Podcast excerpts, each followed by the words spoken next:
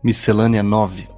Hoje eu conversei com Laércio Elias Pereira, um cara inacreditável que veio a convite do Fernando Giannini, do episódio 3.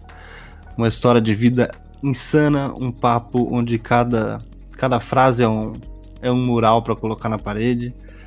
Eu espero mesmo poder ter ele no programa outras muitas vezes, porque eu senti que não, a gente não, não desceu nem a primeira camada do que tem dentro desse cara de conhecimento, mas muito mais de experiência, assim. Foi muito legal. Espero que vocês curtam. Sempre esqueço. Se estiver assistindo no YouTube, por favor, se inscreva. Se você estiver ouvindo no Spotify, siga o canal. Eu estou bem no comecinho dessa caminhada pelo podcast, tentando trazer conversas verdadeiras, autênticas, com uma galera que está um pouco fora desse circuito internet de hoje. E espero conseguir construir essa caminhada. Se você está me ouvindo, por favor, a forma de você me ajudar é seguir Spotify ou YouTube, beleza? Muito obrigado, bora para o nono episódio do Miscelânea.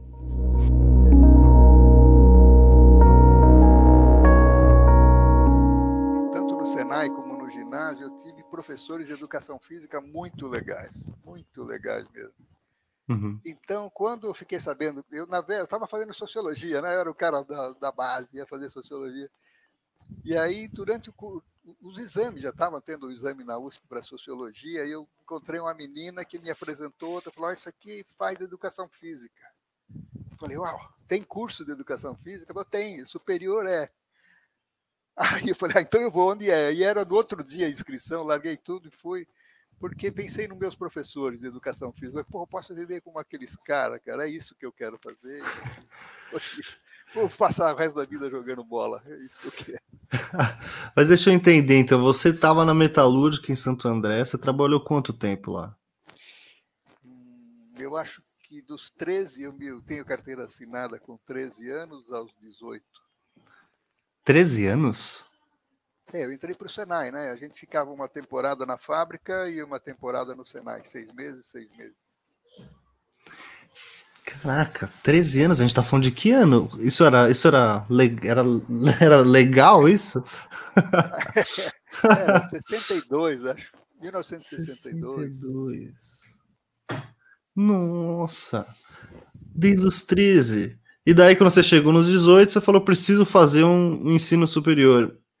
Não, não, eu fui, eu fui indo, na verdade. Né? A General estava me treinando para fazer uma. A General Motors tinha, não sei se ainda tem, uma engenharia nos Estados Unidos. Então, eu ia fazendo o embalo do Senai, me preparando para ir para o curso superior de engenharia dos Estados Unidos.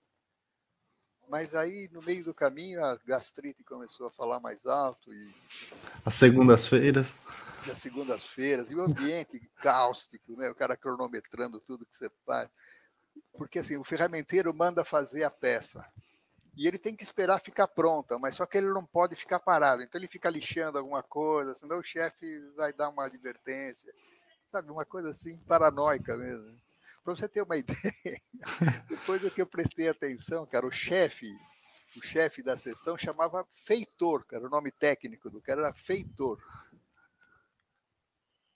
Não é legal isso? Feitor é, é quase uma analogia. É, é uma escravidão mesmo. Assim, Caraca! Na época eu não percebia. Olha lá, o feitor, tá, o cara, a gente de macacão e o cara de cinza. O feitor usava cinza e tal. Feitor, cara, tinha essa linguagem aí. Como na escola hoje a gente tem, né? A linguagem que a gente pega da escola. Sim. Se você for, for prestar atenção na linguagem de disciplina, né, uhum. né? assistir aula, tirar nota, né? Grade curricular, né? Grade. grade é, eu falo, eu falo que a pandemia, enfim, depois de muita luta, a pandemia matou a, a, a grade horária, matou a cela de aula na grade horária. Né? A cela de aula na grade horária, perfeito. Bom, muito temos o que discutir sobre isso, né? Porque também em outro lugar ele. o governo ou a gente não estava preparado para um EAD, não é? Uma educação à distância, não é? Então, eu e Fernando estamos na EAD desde sempre, né? Desde a gente ajudou a criar a Associação Brasileira de Educação à Distância. E a gente vem gritando que isso ia acontecer faz tempo. Agora teve acidente e o pessoal, para você ter uma ideia, da educação física, teve uma campanha oficial no Conselho Profissional contra a educação à distância.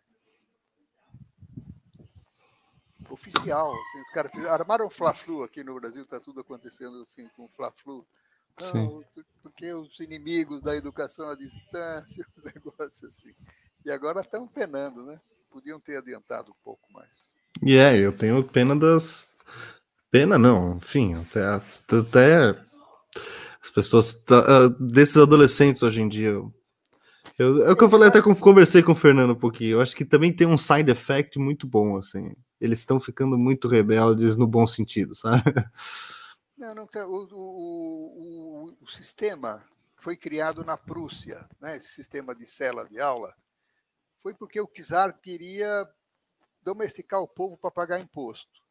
Depois veio a Revolução Industrial e transformou tudo numa linha de montagem. Então foi sempre uma coisa muito obediente. Né? Tanto é que aluno assistia a aula, chamava aluno. Né? Hoje a gente força a barra, sempre força a barra, chamar de estudante. Agora não é aluno, é estudante e tal. Então, isso já era para ter acabado há mais tempo, porque, por exemplo, se você pensar numa aula expositiva que nós tivemos na faculdade, uma aula para 30 pessoas, ela é necess... se ela for muito boa, ela é necessariamente medíocre. Oh, peraí. Disseca um pouquinho isso. Então, você vai atender, você tem o teu programa, que já é uma coisa ridícula, que foi feita sem interesse dos, dos estudantes, e você vai dar uma aula na quarta-feira você tem 30 pessoas que têm interesses e sentimentos e experiências diferentes na sua frente. O que você pode fazer no seu discurso, ao ministrar, olha a palavra ruim, ao ministrar a aula, como quem ministra remédio, você tem que ministrar uma aula média, para ver se pega a média. Uma aula média é medíocre. Ponto. Então, na melhor das hipóteses. Não, a melhor aula é medíocre. se for obrigado, se for na sala de aula, na grade horária tal. Claro que tem aula magistral, tem aula que eu gosto de assistir. Estou assistindo o Gessé agora, eu, ele fica dando uma aula de aula, uma hora de aula, eu acho ótimo, fico assistindo. Não na grade horária, na hora que eu achar que vou assistir a aula do Gessé, né? Então, assim, isso mudou bastante. Isso mudou. Já tinha que ter mudado, né? Já tinha que ter mudado. Talvez forçadamente agora. Mas deixa eu entender. Você teve essa. Então, vamos dizer, a sua adolescência na, na fábrica. Contato. Ali você teve contato com essa galera sindicalista, anti. Anti é. Sim, sim. É porque na ferramentaria, como eu te falei, era a elite da fábrica, né? Eram os intelectuais. Né? O cara trabalhava no torno ouvindo Mozart, era uma história diferente. Então esse pessoal e outra, eles podiam, como você, você sabe o que é o ferramenteiro? Eu preciso falar, não? É, se pudesse me explicar, eu. Tá. Quando a gente fala ferramenta, parece que é ferramenta para, ah, de chave de fenda, martelo. Mas a ferramenta, na verdade, é o estampo. Você vai fazer um capô de automóvel. Então você tem que fazer um modelo para prender a chapa para ficar um capô pronto, ou teto. Esse, esse, esse estampo é a ferramenta, por isso que chama ferramenta. Então, assim, para você fazer isso, o aço tem que ser especial, o corte tem que ser de um terço, então a precisão. E você precisa andar pela fábrica toda para pegar o material para usar para fazer a tua ferramenta. E isso dava liberdade para o ferramenteiro circular na fábrica. Que era uma certo. coisa cruel tinha poucos ferramenteiros na praça. A minha turma foi a quarta do Brasil. Tinha muito estrangeiro, tinha espanhol, então assim, e esses líderes, os caras. Porque tinha uma outra perspectiva. Né? Estavam, tinha um certo afastamento. É não, eles eram mais eram mais intelectualizados, eu chamaria agora, para não ser metido a besta, assim, né? Os caras que conversavam, que faziam sindicato, que, que faziam campanha, que viam como os, os patrões estavam tratando, aquela história de sempre. de sempre. E daí, daí você partiu para estudar educação, porque eu estou tentando achar essa costura entre metalúrgica, educação física, educação à distância e todo o resto que tem no seu currículo. É inacreditável. Eu leio isso aqui, não, isso aqui é ficção. Não aconteceu de verdade na vida do cara. É, eu, eu, a justificativa que eu dou é que eu vim para a vida a passeio e não a negócio, né? Então fui aceitando os desafios que apareciam. Uau! E era tudo muito interessante, né? Você aprender isso, hoje lembrar da ferramentaria. E aí você fica um pouco solto nisso, né? Porque eu tive sorte também. Meu primeiro trabalho, depois de trabalhar de noite na Willis para poder no primeiro ano, quando foi a Olimpíada de 68 no México, eu estava acho que primeiro ano, uma professora ia para o México e tinha aqueles três meses que eu podia substituir. Eu, porra, grana zero, né? Zero, zero de grana. Falei, pô, preciso ir. Isso também foi legal porque eu não fui preso em Ibiúna. Eu era o representante da educação física no movimento estudantil, fazia o jornal. E, pô, tava sem grana, o cara que foi no meu lugar foi preso. E... Preso? Preso literalmente? É, porque foi aquele congresso de Ibiúna que prenderam o Zé Dirceu, aquela turma toda, lembra? Ou você não lembra? Na história é essa. O, a Uni se reuniu, a Uni se reuniu em, em Ibiúna, né, no interior de São Paulo. E foram todos os representantes e foi todo mundo preso. A polícia sabia, o, o, o exército sabia, foi todo mundo preso. Tanto é que depois eles seriam trocados pelo embaixador americano aí mais para frente. Mas foi muita gente presa ali na, em Ibiúna. Você se livrou, é isso que você está me contando? Pois é. Foi uma... Por acaso eu me livrei. Depois Porque... nós fizemos o trigésimo congresso da Uni, mesmo na USP nós fizemos em seguida com quem tinha sobrado. Mas aí era tempo brabo. Né? A gente está falando de que ano? 68. Nossa, era, era a, a época mais. É, passeata e jogar bolinha de gude para o cavalo cair, essas coisinhas. Essas coisinhas? É. E a educação, era interessante, a educação física, tinha muita gente do judô, a educação física fazia a segurança da passeata, cara. Porque tinha Uau. muita infiltração na passeata de polícia para bagunçar, né?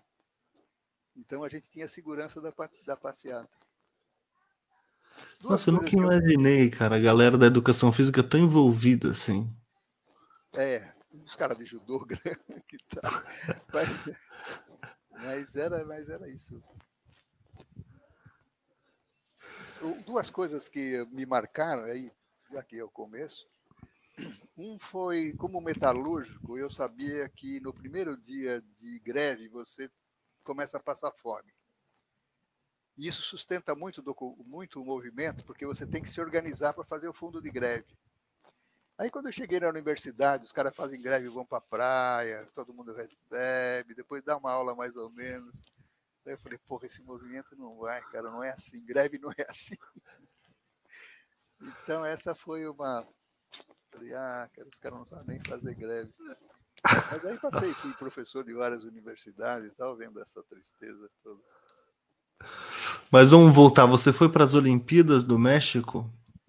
Não, a professora. Ah, sim, a professora. Eu não contei essa parte. A professora foi para o México e eu fui trabalhar no lugar dela, lá, lá, na periferia de São Paulo. Entendi. Eu fui trabalhar, foi legal. Mas quando eu entrei nesse movimento, tive uma sorte imensa que eu fui professor, em seguida fui professor do vocacional. Não sei como eu cheguei lá, mas eu participei dessa experiência do vocacional, que é, não sei se você viu o vídeo do vocacional. Não, não, não sei o que é. O que é o vocacional? O ginásio vocacional eram oito vocacionais que a ditadura mandou fechar. Agora, não mandou fechar por decreto, nem por esvaziamento de grana. Fechou com helicóptero, tropa de choque, esse tipo de coisa, crianças de até 14 anos. Nossa.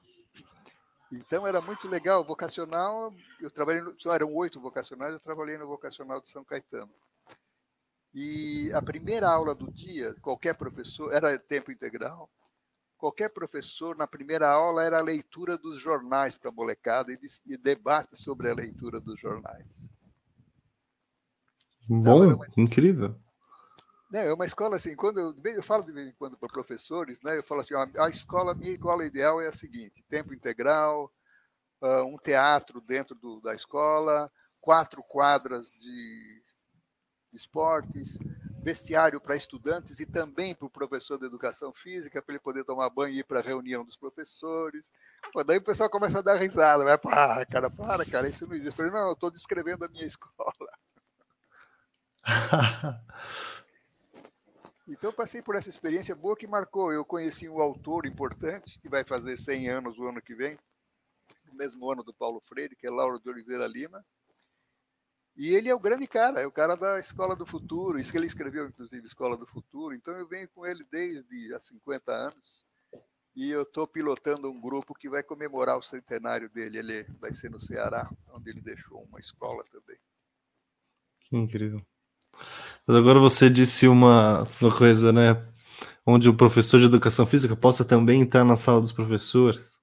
E eu de fora pensei, nossa, eu nunca tinha pensado nisso, né? De alguma forma, os professores, a educação física ela é Sim. marginalizada pelos educadores de verdade. Sim, não, é debochada, inclusive, né? Se você pegar o Diogo Almeida, eu recomendo, ele faz, fala sobre professores, faz stand-up sobre isso. E o pessoal disse, ah, educação física? Pô, o cara de educação física, é uma coisa assim, meio mole. Mas eu trabalhei num projeto chamado Escola do Futuro da Universidade de São Paulo. Ainda existe o projeto, né? eu estava no começo. E foi um projeto que explodiu, assim, foi muito importante. O reitor dizia que era o projeto mais importante da USP e tal. E a gente recebia sempre gente que estava estudando o futuro da escola. O pessoal vinha fazer pós-doutorado no Brasil na escola do, na USP.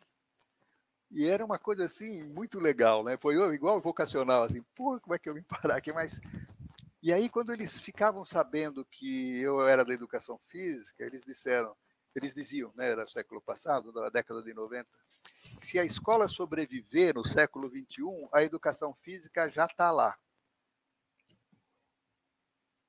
Claro, não era na sala de aula, regime semi-aberto, né, eu diria.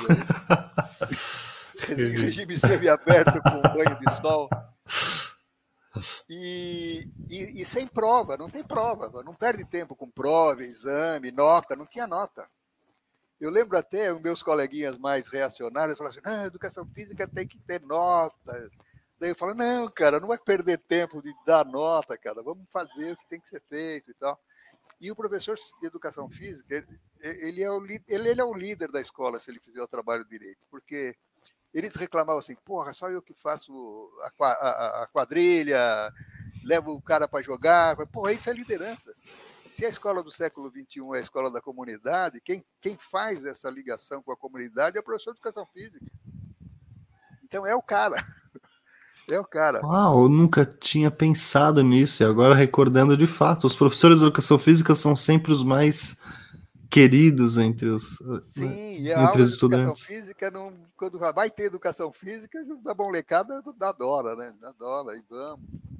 E faz a ligação com a comunidade, que é isso que vai precisar, né? Na, século, na, na escola do século XXI, que começa depois da pandemia, é a escola da comunidade. Então, é a ligação com a comunidade que vai fazer a diferença. E o professor de educação física é o cara disso, ou a mulher disso. Você. A gente estava falando sobre otimismo antes de começar. É. Você é otimista nesse ponto de pensar que o século XXI começa agora, depois que a pandemia passar? É, eu sou, eu, eu sou mais que otimista, sou esperançoso. Okay. Porque esperançoso é o otimista que acorda cedo. Então, eu sou, então eu sou esperançoso. Eu acho que vai ser legal. Tem muito. Não sei se você conheceu o Nicoleles, que agora está cuidando da pandemia e é sempre o brasileiro que pode ganhar o prêmio Nobel. Não, não conheço, não conheço. Ah, é, o, é o cara que fez o, o, o exoesqueleto na Copa do Mundo que começou lá no Itaquerão. Uhum. Teve um cara que um, um tetraplégico que chutou a bola. Certo, certo. Ele fez esse projeto. Ele é, é o Nicoleles. Esse é o Nicoleles. Oh, sim, sim. Uau! Uau! Então, o senhor conhece ele? Sim, eu conheço sim, né? Conversar, não sou meu amigo, não falo com ele diretamente. Mas o que eu queria dizer dele, bom, eu vou lembrar aqui da escola, da, da como, como a educação física e o esporte é sempre boicotado. Uhum. Ele, tem um, ele tinha um projeto, esse projeto do, eu esqueci, no Andar de Novo, não é? Que o cara ia chutar a bola, primeiro ia ser no centro do campo. Uhum. Um brasileiro, né, comandando pelo cérebro o, o, o exoesqueleto, ia dar o. E aí os caras começaram a tá, jogar ele para a lateral. E aí ele tinha 15 segundos. E aí, nos 15 segundos que o cara foi chutar a bola, chegou o ônibus da seleção brasileira e todas as câmeras foram, foram mostrar o ônibus. É, mas, mas, aí, mas aí eu quero chegar, chegar no Nicoleles, porque ele tinha um projeto que o governo atual fascista brasileiro matou, que era no interior da Bahia. Ele é um professor que mora nos Estados Unidos já 30 anos. Agora ele ficou preso na, na pandemia, ele está no Brasil comandando um consórcio Nordeste sobre o Covid. Mas ele criou um projeto no interior da Bahia e, e, e perto de Natal, o Instituto do Cérebro, que cuida da criança, de, cuidava, né? Fecharam. Cuidava da criança desde a gestação da mãe, desde a alimentação da mãe. Hum. Era esse o projeto que acompanhava todo mundo muito legal, tanto é que fecharam. Como vocacional, né? Isso é, como diz o Darcy Ribeiro, a educação ruim no Brasil não é uma falta de organização, é um projeto, né? Então, o projeto de destruir a educação no Brasil destruiu isso também. Mas o Nicoleles, quando ele ia falar sobre educação, ele falou: Eu vou descobrir os Santos Dumont que tem na periferia das cidades brasileiras. Que maravilhoso. A pandemia está fazendo isso, cara. Como a pandemia está fazendo isso? O cara que é de Manaus, ele está assistindo a aula da USP. Ele está ouvindo o Nicoleles. Né? Ah, uau! Não é? Está assistindo a melhor aula. Aquele professor que ficava declamando transparência lá não está valendo. O cara vai lá para o melhor professor e vai fazer. Com Gessé Souza. Né? Ele vai escolher a aula que vai assistir quando quiser, em casa. E, e, certamente você tem um filme pouco piegas, que é o menino que descobriu o vento, aquela coisa. Mas o moleque lá que descobriu o vento e foi premiado e tudo, ele, ele, ele não conseguiu entrar para a escola, ele só entrou, ele entrou na biblioteca e achou um livro de física. E foi ler o livro de física do zero.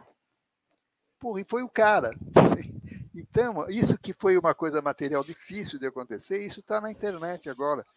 E outra coisa que, que me deixa esperançoso também é que, como eu venho da área de ciência, eu sempre fui de sociedade científica, SBPC, criei sociedade na nossa área. A gente vem falando há 50 anos que você faz a ciência crescer, o conhecimento, com a crítica interpares. O que, que isso quer dizer? Não adianta eh, chamar o Laércio para julgar um trabalho de física nuclear. Eu não posso julgar um trabalho de física nuclear. Como um físico, certamente não poderia julgar o meu trabalho de handebol. Quem vai julgar melhor o trabalho de handebol é o meu par. Isso é crítica interpares. E a gente cresce assim.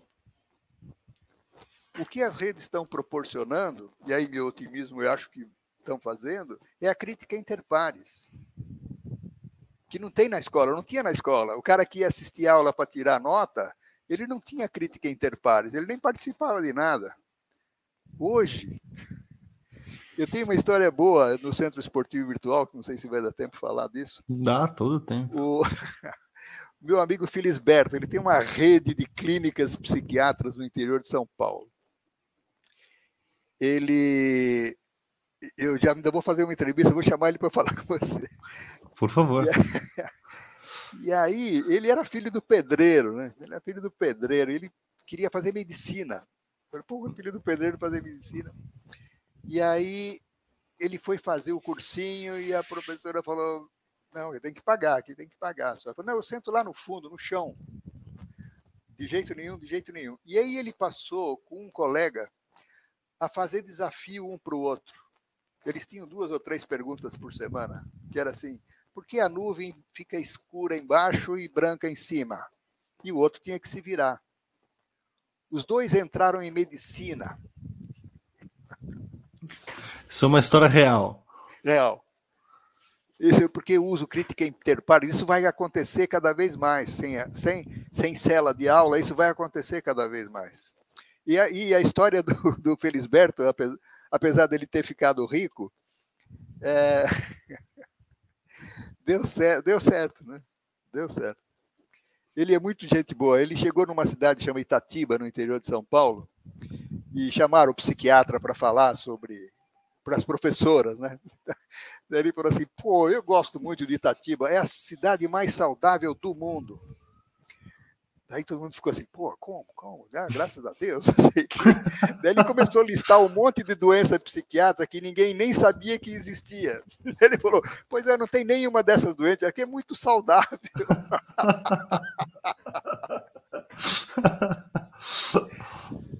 Mas é, é, esse é o Felisberto. Então, assim, essa crítica interpares, eu uso esse exemplo real, né? Real do, do, do Felisberto. Tem que ser uma pessoa diferenciada, mas você está proporcionando Certamente não com os instrumentos que estão andando, né? Porque quando está indo para o Instagram, você está vendo que o negócio está fechando, né? Você uhum. não pode colocar link, você é chamado por uma agitação que não leva a nada. Uhum. Então, assim, aí. Por isso que o professor é a profissão mais importante do século XXI. É o cara que vai mediar esse troço. O professor é, é a profissão mais importante do século XXI, porque ele vai mediar essa crítica entre pares. Exatamente. E essa crítica entre pares, ela é uma coisa que você diria que aconte acontece naturalmente se, se o meio permitir? É isso? Tem, tem, uma força, a gente está vendo uma molecada vindo aí, por exemplo, tem uma molecada que vem vegana, mas ninguém entende. Os avós, eu converso muito com o avô, falei, pô, o cara não come carne, meu neto. Não, meu neto, não, eu tenho 10 netos, seis não comem carne. Como? Como assim? Está acontecendo. É, assim, tá, tá acontecendo isso. E se você pegar esse menino do vento aí, esse, esses malucos, eles vão se encontrar porque assim, eu, eu lembro, o Santos Dumont que está na periferia do Brasil. E são os caras que têm, ele tem moto própria, né? Eu conheci o Sebastião Tapajós, eu falei com o irmão dele. Ele falou: não, o cara acordava de manhã na rede e ele tocava violão 20 horas por dia. E conversava assim, a turma dele era do violão, é um senhor compositor. Então, essa, essa coisa que é simplesinha com o violão, ela pode acontecer com, com o conhecimento. Né? Mas então vamos deixar a coisa um pouco mais simples. Você está me dizendo assim: se eu deixar o meu filho, que hoje tem cinco anos, quando crescer, no seu crescimento, ele buscar aquilo que lhe interessa, ele provavelmente vai encontrar pessoas que da mesma idade que têm o mesmo interesse e essa relação provoca uma química. Você, você mora, você mora? Eu, eu hoje eu estou em Portugal. Sim, exatamente. Você está no epicentro. Você está no epicentro. Para saber como isso funciona com escola, eu não sou contra a escola, não. Eu acho que a escola é fundamental. Menos aula, mais escola. Essa é a, essa é a, a luta. Né? Menos aula, mais escola. Você deve procurar alguém aí da escola da Ponte. Sim. Não sei se você já ouviu falar. Sim, sim, sim. sim, sim. sim. Então, o seu filho, se ele for para a escola da ponte, ele vai fazer isso que nós estamos fazendo aqui. É esse o trabalho da escola. E a escola projeto... da ponte, ela tem muita estrutura, né? Porque, eu digo assim, o senso comum, ele pensa que a escola da ponte é uma, uma patsa zona. As crianças ficam... Não é, né? Existe uma estrutura ali, os professores estão ali mediando, não é isso? Então, depois eu vou te mandar um vídeo. Teve um, um a, TV, a TV Futura que fez um, um, vídeo sobre escolas inovadoras e tem o projeto Âncora, que o José Pacheco, que é o português que agora está morando no Brasil, ele liderou essa escola e agora ele está num grande movimento. Tem mais de 100 escolas brasileiras levando esse modelo da Escola da Ponte, que chama, é, são escolas da comunidade. Uhum. Não só as crianças vão, vão aprender interpares, como eles vão se responsabilizar pela, pela comunidade vão se misturar com os pais, com o sorveteiro. Não vai ser mais um, uma coisa fechada. A escola vai ser um ponto mesmo. De, quer dizer, vai ser, eu estou sendo otimista, porque no Brasil você sabe que tem prefeito querendo escola militar, né? Os caras estão achando o máximo escola militar do século XIX. É, esse é o meu medo, cara. Aí que vem meu pessimismo, assim, porque eu vejo uma maioria, uma maioria mesmo, assim, dos dois lados, inclusive. Não estou falando só da direita, não. Uma maioria até dentro da esquerda que não percebe essa amplitude de, de pensamento que pessoas como você vêm falando há tanto tempo sobre educação eu vejo eles muito assim, não, a escola tem que ser fechada, ah, o problema, a solução do Brasil é a educação. O que, que, que você quer dizer com isso, né? Exatamente. Então eles acham, é, cara, o cara que não sabe educação, ele acha que é que, que o, o, o Fernando usa o exemplo legal dos computador, do computador que eu gosto, né?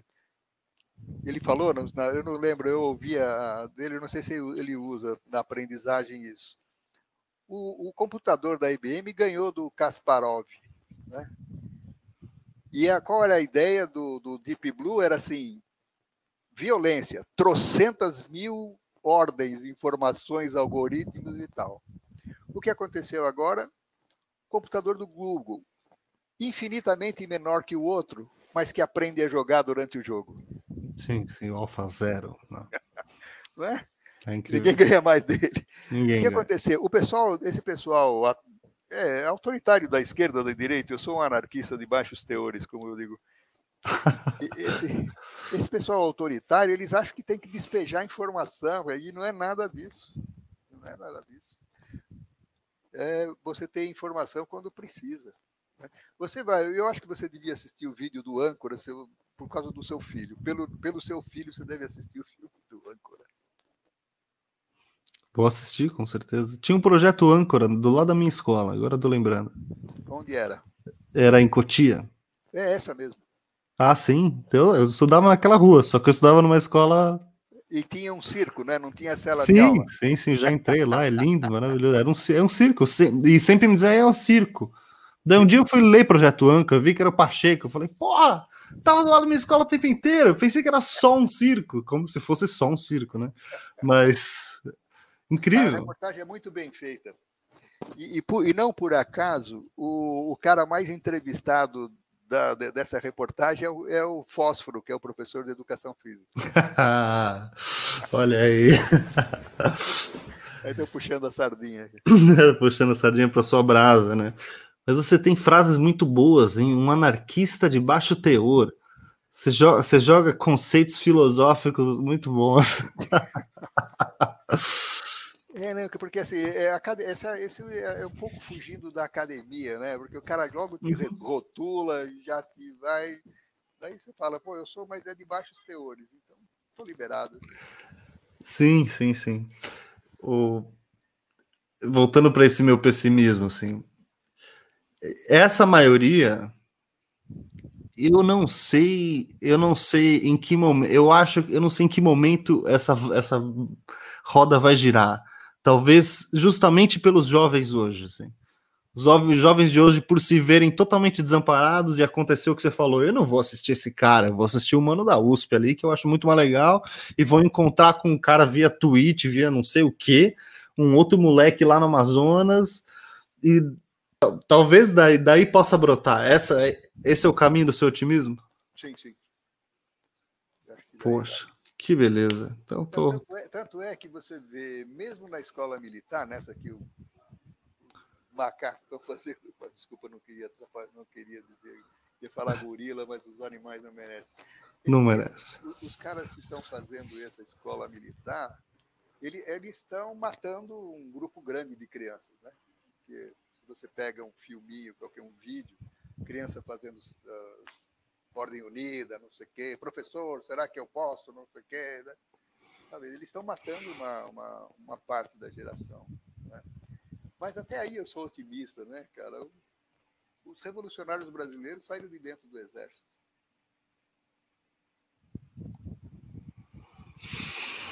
Yeah. É, é, você pensava que isso poderia lá, lá nos meados de 2005, assim, 2008, que o otimismo estava lá em cima, você acreditaria que hoje você veria um presidente como o Bolsonaro? Você veria escolas militares como a gente está vendo hoje no Brasil?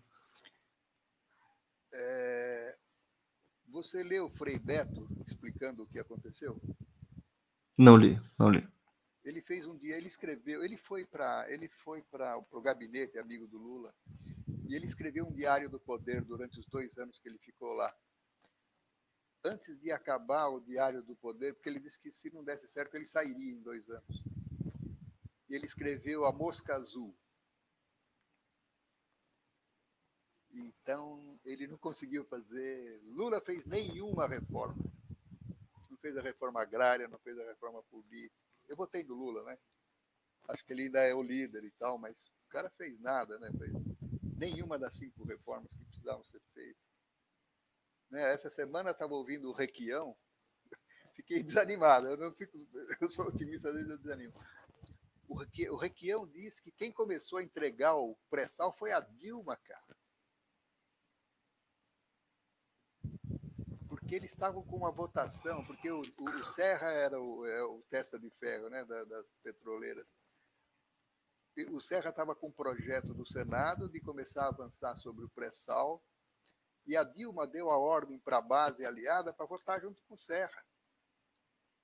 Foi aí que começou a derrotada, derrocada.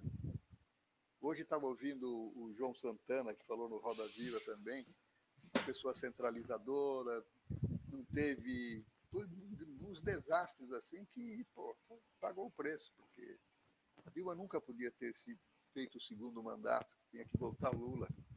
Sim. Sobe um pouquinho o microfone, Lars, por favor. Nossa, eu entrei aqui e estou fazendo campanha, não estou fazendo. Não, eu, mas na verdade eu acho que a gente tem que conseguir falar sobre isso, né? Porque foi uma. Enfim, também não quero voltar para essa por que, que o Bolsonaro tá aí, né, cara? É muito é, é louco. Assustador, né? É assustador. Então, tipo assim, então, eu sou um cara da educação física, do esporte, né? Eu gosto da Olimpíada de 36, por causa do Jesse Owens, né? Jesse Owens. Mas quando você olha para o estádio de todo mundo com o braço estendido, tem prêmio Nobel, professor universitário, artista, tudo ali de braço estendido, cara. Não é isso? Oh, yeah. e aí? Tanto prêmio Nobel nos Estados Unidos tem Trump lá, cara.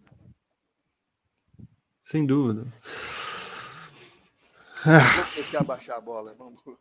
É muito, é muito louco, né? Não, eu só tentando realmente entender, porque eu acho que, pelo menos na primeira década do, dos anos 2000, assim, é, toda essa esperança de um, de um futuro onde a educação é mais colaborativa, onde a autonomia e o, o autodidatismo e, a, e, as escolas iam se transformar, isso era, isso era vivo, isso era muito vivo no Brasil, né? Eu acho que ninguém pensou que em 2020 a gente estaria na situação que a gente está hoje. Mas espero que seja um momento de, de queda final do sistema, né? É, uma depuração. Podemos olhar por aí. Tinha um velhinho que fundou a, a SBPC, e ele falou: nessas repúblicas bananeiras, o regime abre e fecha. De vez em quando abre para o pessoal levantar a cabeça e eles passam o facão.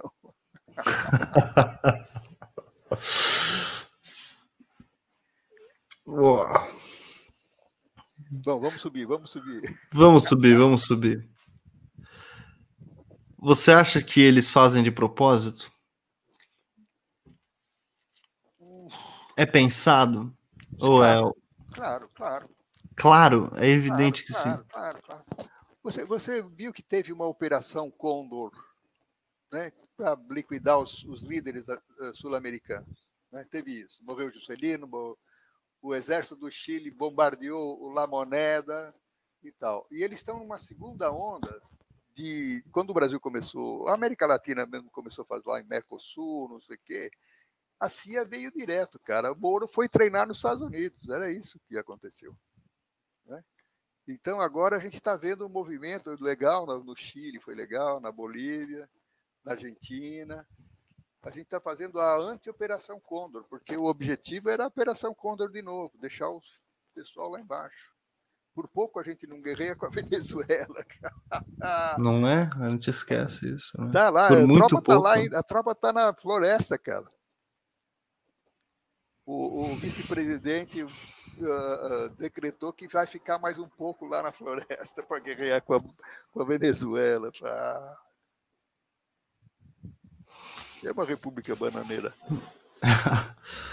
Bom, então a, a, esperança é é que surjam os, os Santos Drummond da periferia sim, nas sim. próximas décadas, acho, acho, né? É, não vai ser. Para mim, certamente para você ainda vai ser. Para mim, não vai ser mais. Mas tem o meu um dos meus, dos meus ídolos de, de educação e eu trabalhei com ele na Unicamp, que é o Rubem Alves. Ele disse que o professor não planta eucalipto, o professor planta jequitibá. Então o professor sai plantando jequitibá e sabendo que vai ser uma árvore forte e tal. Eu acho nesse ponto. Quando, no, no, quando eu te falei que eu fui conversar com o Juca, né, que ele me puxou, e aí ele começou com uma história, no intervalo, né? Falei, vamos dar um bloco aqui. Ele falou, pô, Alex, você ainda é otimista, cara? Você ainda sustenta isso? Eu falei, pô, claro, cara. Se a gente morasse na Finlândia, a gente ia congelar de tédio, cara. Ele falou, ah, é mesmo.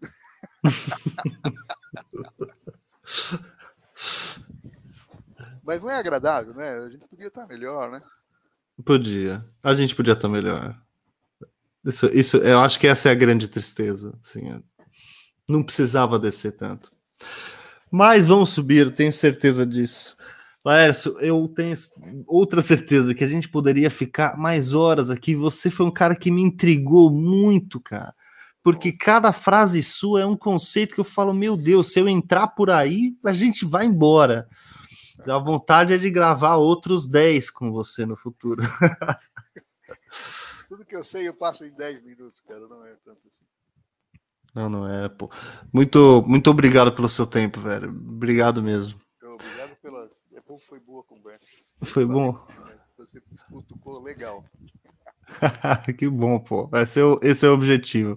Eu sempre acabo com uma pergunta, aquela perguntinha bem quase tosca, né? Laércio, você tem medo da morte? Ah, cara, eu sou fã do Woody Allen. Oh, também. Quando ele foi perguntar, acho que foi em Manhattan, ele foi perguntar para o pai dele, judeu, de, de suspensório, depois dele andar pelo Harry Christian, pela igreja e tal. Falou, pai, o senhor não se preocupa com a, a morte, a vida depois? Da... O senhor não acredita? Ele falou, eu não me preocupo. Ele falou, mas como, pai? Como o senhor pensa? Ele falou, é o seguinte, se tiver vai ser bem legal, se não tiver eu vou estar inconsciente. Ponto. É, é um pouco como apostar que o mundo, você apostar que o mundo não vai acabar, não tem como errar. Se você acabar. Aposta. Ou você, ou todo mundo vai acabar, acabar, você vai precisar pagar. Perfeito. Me acalma, me acalmou muito agora. Muito bom. Ércio, que papo muito bom. Obrigado, velho. Eu que agradeço. Espero que a gente possa fazer outras no futuro. Muito obrigado pelo convite. Um abraço. Um abraço. Tchau, tchau. Miscelânea, substantivo feminino. Conjunto confuso de coisas diferentes. Mistura, misórdia. Abre aspas. Ele guarda uma miscelânea de objetos na gaveta. Fecha aspas.